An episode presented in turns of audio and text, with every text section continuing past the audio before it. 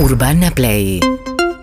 104.3 Bueno, Fabricio Ballarini es eh, biólogo e investigador del CONICET. ¿Cómo va, Fabri? Buen día. ¿Cómo andan? Muy buen día. Bien, muy bien. Bueno, hemos. eh, Un día tenemos que hablar de las palomas, parecido con esto, de cómo hacer para que no se reproduzcan. Sé que algunos países le ponen el maíz con anticonceptivos, ¿no? Sí, sí, sí, sí. Es una Bien. buena estrategia. Una buena estrategia que nosotros no aplicamos. No, acá hicieron otras cosas, como esas redes, no sé si se acuerdan, que disparaban redes y atrapaban, lo cual no fue muy efectivo, que No diga. fue muy efectivo. Bueno, ahora, ¿cómo combatir mosquitos con. eh, ¿No? Tratar de combatir la reproducción de los mosquitos. El tema este está buenísimo y gracias a Majo por la gestión, porque yo lo quería contar de todas maneras, porque es un desarrollo único que tiene que ver con un tema que no sé si hace dos o tres años lo recuerdan, que se llama edición genética. Se hizo muy famoso por un científico chino que utilizó dos gemelas para insertarles genes que podrían estar defendiéndolas de una potencial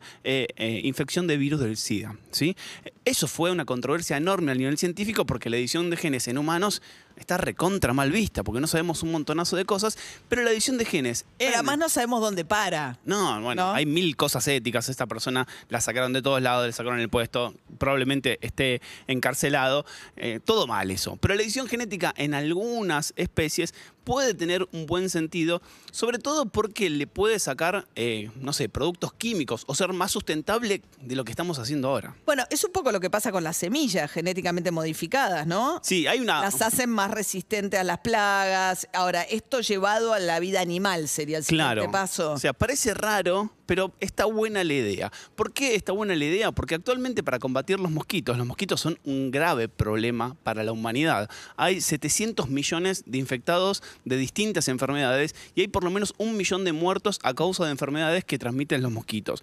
Por lo cual es un grave problema que tenemos que combatir. En la actualidad existen distintas formas. Una de las clásicas tiene que ver con la dispersión de, de un producto para matarlos, lo cual eso es un enorme problema. Primero porque te liberás un producto químico. Segundo porque seleccionás al resistente. Imagínate tenés 100 mosquitos todos distintos. Vos les tirás el producto. De esos, uno sobrevive, uno es resistente a eso. Y ese se hace el rey de la colonia. Y es por eso que los productos químicos todos los años dicen nueva fórmula. Porque tenés que mejorar todo el tiempo ese producto químico. Es como los piojos. Claro, es muy peligroso. Así que, ¿qué hicieron estos, estos investigadores que publicaron recientemente en la revista PNAS, una revista muy se prestigiosa? llama? PNAS, la revista... NAS. Sí, una revista muy buena, sobre todo porque yo publico mucho y me gusta mucho. Ah, bueno. No, estamos en el día del autobombo. Hoy. No, no, pero está buena, está la Flora se revista. metió su primer autobombo 6 y 3 de la mañana. No habíamos ni, ni saludado casi. Me quise subir al tren de, De Flora. Flora. Claro. Bueno, lo que quiero contar es que modificaron genéticamente para que los machos de esos mosquitos sean infértiles.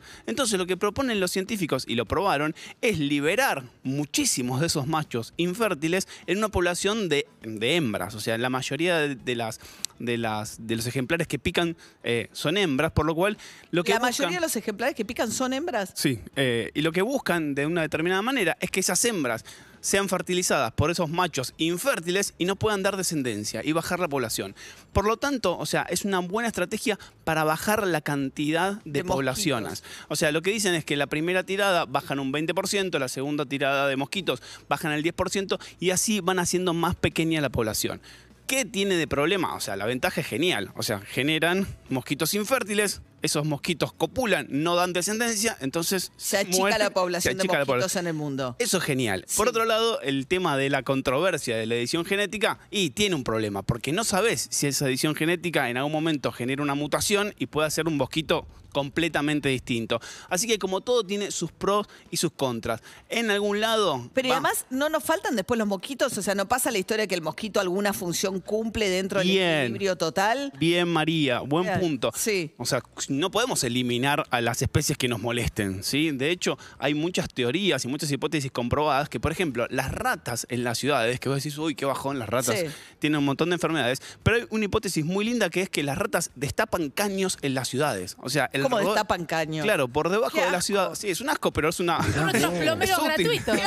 Claro. Tenemos ratas, pero, tenemos despl- eh, desplomero por todos lados. Pero destapan caños de cloacas, ¿no? Claro, ¿O de todo- qué? o sea, todo el No- tiempo están no caños recorriendo. de agua. No, No, to- no. Pensemos que son de cloacas. Muy bien, la no, no, no, son de cloacas, no de agua potable. Pero bueno, eh, ese trabajo lo hacen especies que están muy relacionadas con nosotros y que son asquerosas. Así que no podemos eliminar a todas- Todos los mosquitos. todos los mosquitos. Lo que sabemos que es el Aedes aegyptis, que es donde se probó, está localizado su, o sea, su zona de, de jurisdicción sí. era África. Lo que Sí. tiene que se propagó con el resto Sí. de la humanidad, por lo cual podríamos achicar las poblaciones en todo el mundo, sobre todo en Latinoamérica, donde la, la barrera geográfica se les amplió. O sea, como está cambiando el clima, tenemos mucha más población de estos mosquitos y traen enfermedades como el dengue, la chikungunya, Claro. etcétera. Así Pero que es, una buena estrategia. ¿no? O sea, pero ¿cuál es el límite, no? Empezar, ya modificamos semilla, que es toda una discusión. Que es muchísimo. ¿no? De soja, ahora viene la del trigo, etcétera, transgénicas.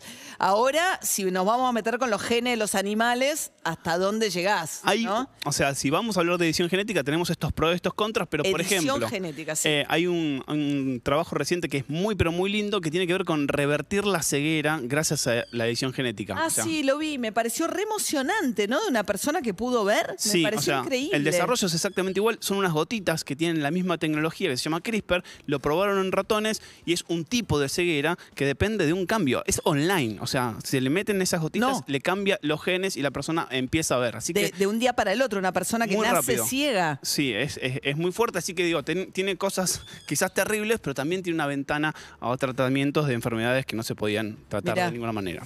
Muy bien, Fabricio Ballarini, biólogo, investigador del CONICET. Gracias, Fabri.